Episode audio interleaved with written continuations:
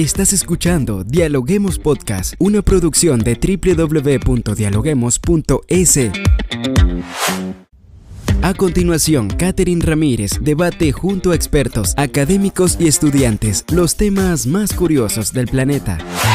Hola, ¿qué tal amigos? Bienvenidos a Dialoguemos Podcast. Saludamos a todas las personas que nos sintonizan a través de www.dialoguemos.es en el Ecuador y en el mundo. Soy Catherine Ramírez y hoy estoy lista para dialogar con los académicos de las universidades más importantes del país. Hoy en nuestra cabina nos acompaña Tania Orbe, docente de la Universidad San Francisco de Quito.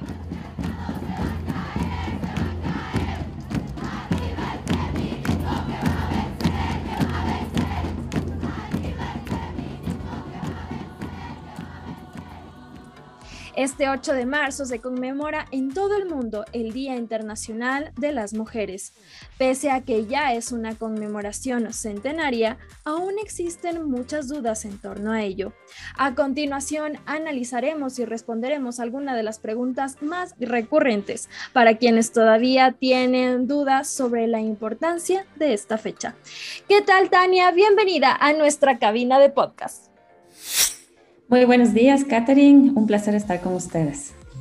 Gracias, gracias por acompañarnos, Tania. Y bueno, vamos a empezar un poquito esta entrevista contextualizando. ¿Por qué se conmemora el 8 de marzo como el Día Internacional de la Mujer? Bien, Katy, es muy importante recordar eh, la historia de cómo surgió este día.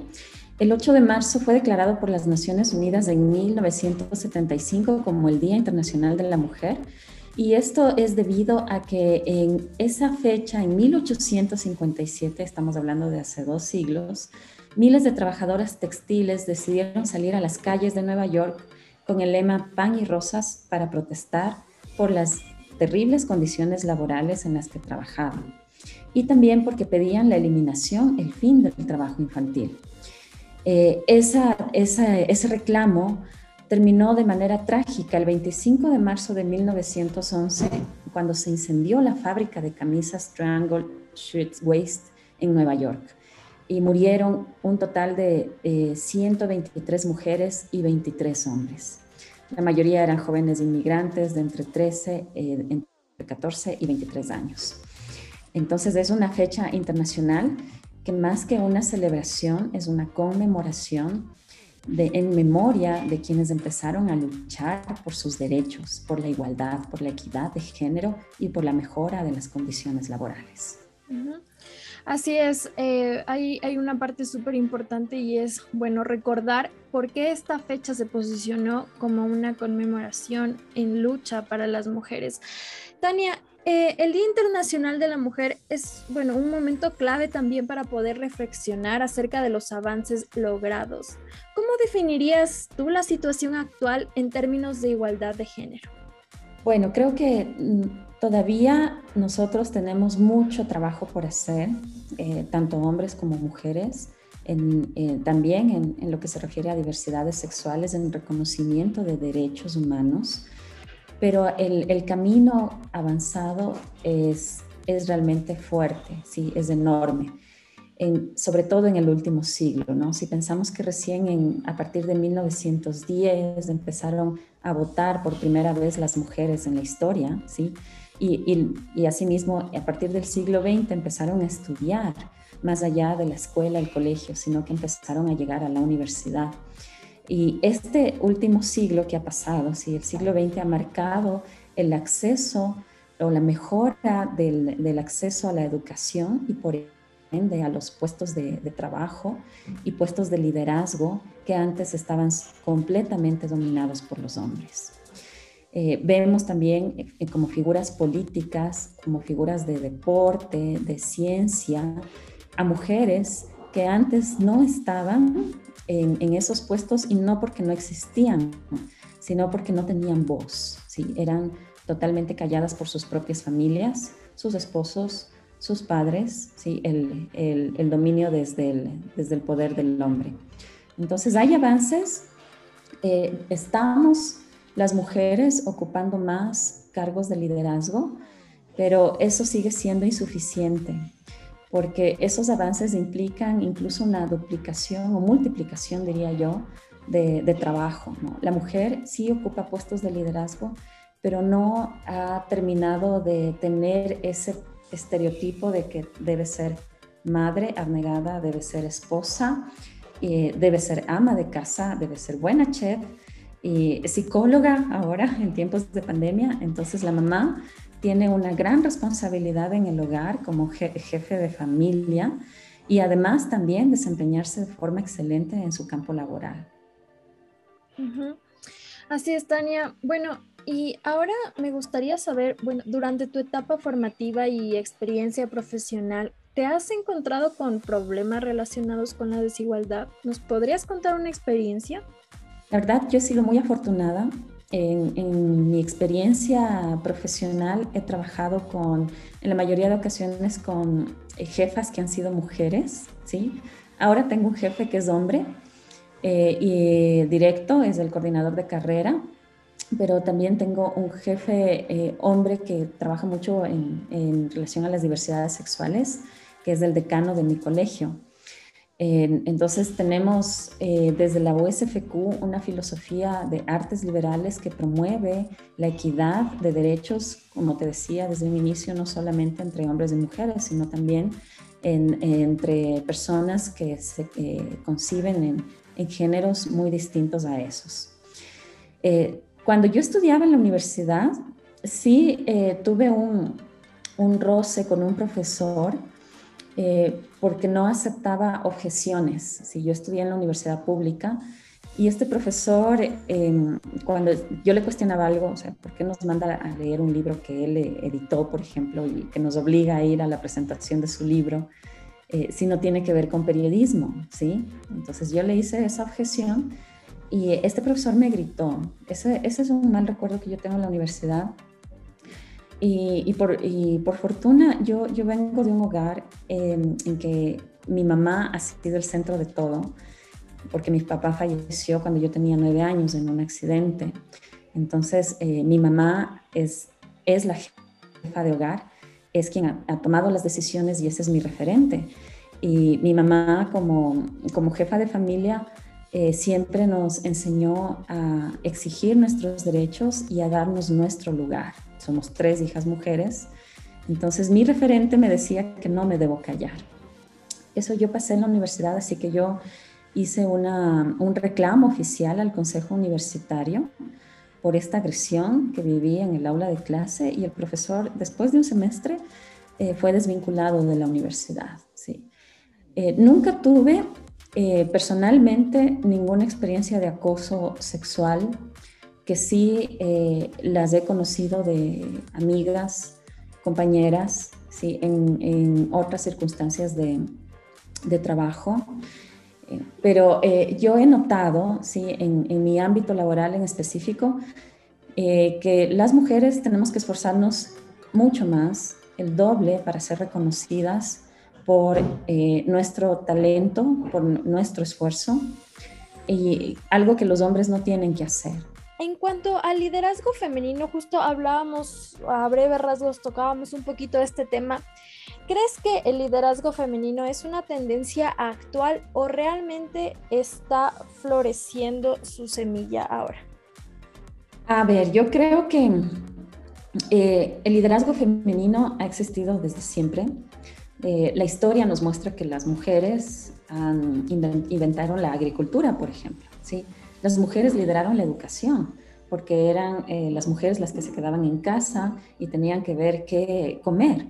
Las mujeres son las mejores administradoras de las, finanzas del hogar, eh, de los alimentos, ¿sí? Y, y, empiezan con la formación de sus propios hijos o de los niños de su comunidad. Entonces esto, esto está demostrado por la historia a lo largo de la humanidad. Las mujeres hemos sido líderes no reconocidas a lo largo de la historia, ¿sí? Y eso ha hecho que ciertas, em, ciertos episodios queden en el olvido, porque no hay textos, no hay fotos, no hay videos, o sea, lo que tenemos un poco de liderazgo de mujeres es de la historia reciente.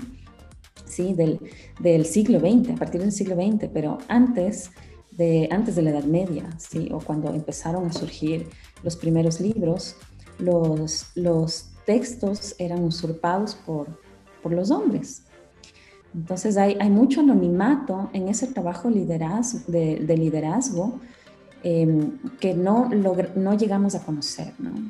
Y un poco se ha recogido ya en estos últimos 20 años el, eh, ese aporte del liderazgo femenino en, las ciencias, por ejemplo, cómo las, eh, las, las, mujeres aportaron a, la computación, a la matemática, eh, a, la, a, la, radiología, etcétera, así muchas ramas científicas, porque hay evidencias, evidencias que han sido escritas por ellas mismas y que no se han perdido en el último siglo, pero de los siglos anteriores eso sí se perdió. Entonces, eh, eh, yo creo que el liderazgo femenino siempre ha estado, pero ha estado ocultado, ¿sí? ha estado em, eh, sesgado o tapado por el patriarcado. Y ya para terminar con esta entrevista, ¿la educación sirve hoy para combatir la desigualdad? Por supuesto, creo que la, la primera desigualdad viene desde el hogar desde la forma en que nos han criado. Como yo te comenté, yo crecí en un hogar en que mi mamá era todo, mi papá ya no estaba y todas las hijas fuimos, eh, em, somos mujeres. Pero hay hogares en que hay hijos hombres, hijas mujeres y el hombre tiene más privilegios.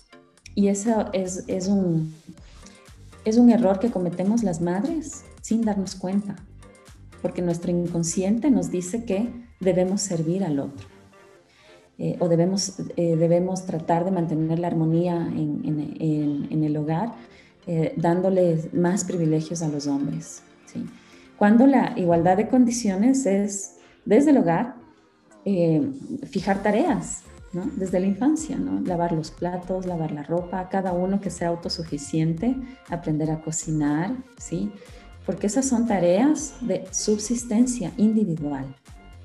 Un hombre no ayuda a las mujeres en ese sentido. Un hombre es autosuficiente si sabe lavar platos, si sabe cocinar, si sabe lavar y si sabe atenderse a sí mismo. Las mujeres seguimos enfrentando eh, esos roles de cuidado, esas tareas domésticas que hacen que nuestras, nuestros roles se, se multipliquen.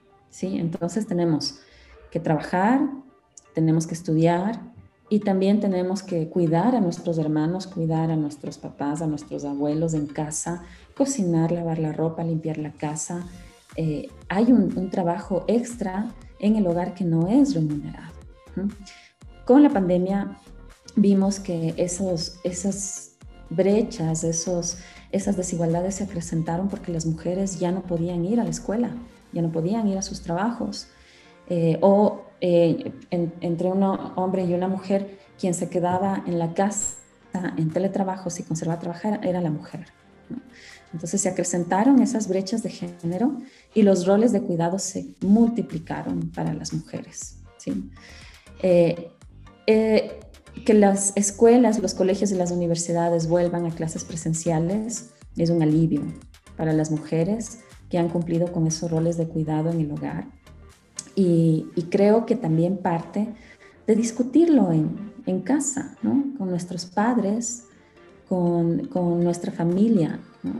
Pedir eh, igualdad de derechos pensando precisamente en que debemos encontrar la forma de subsistir sin depender del otro, sin depender de un hombre, sin depender de, de una mujer.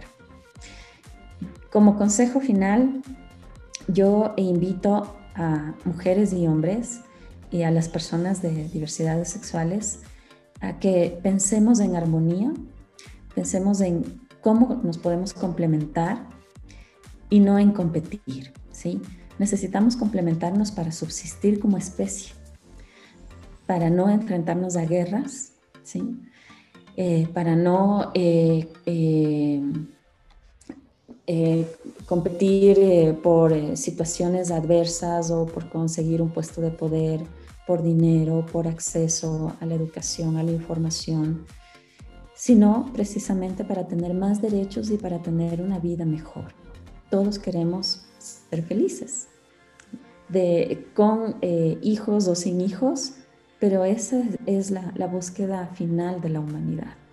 Ser buenas personas, ser felices, más que tener propiedades o dinero. Así que yo les invito a que sigamos en esta reflexión. Gracias, Katy, por abrir este espacio. Eh, es muy importante que estemos hablando de esto, lo hablamos y eso significa que estamos dando un paso hacia adelante. Así es, Tania.